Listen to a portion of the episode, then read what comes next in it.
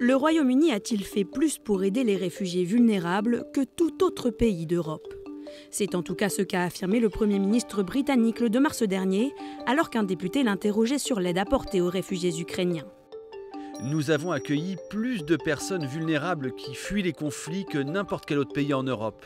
Mais le Premier ministre semble appuyer son affirmation sur des données concernant les réfugiés réinstallés au Royaume-Uni une dénomination spécifique et distincte de la procédure de demande d'asile. Les réfugiés réinstallés sont des personnes reconnues comme particulièrement vulnérables par l'ONU, qui sont admises au Royaume-Uni par exemple après avoir initialement cherché refuge dans un autre pays. Selon les données officielles partagées par l'Union européenne avant le départ du Royaume-Uni, entre 2015 et 2019, le pays a effectivement admis environ 24 700 réfugiés réinstallés, plus que la France et que l'Allemagne.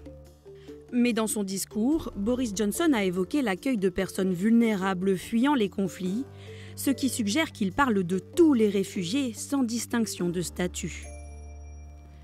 Entre 2015 et 2019, l'Allemagne a accordé l'asile à près d'un million de demandeurs, contre à peine 57 560 pour le Royaume-Uni.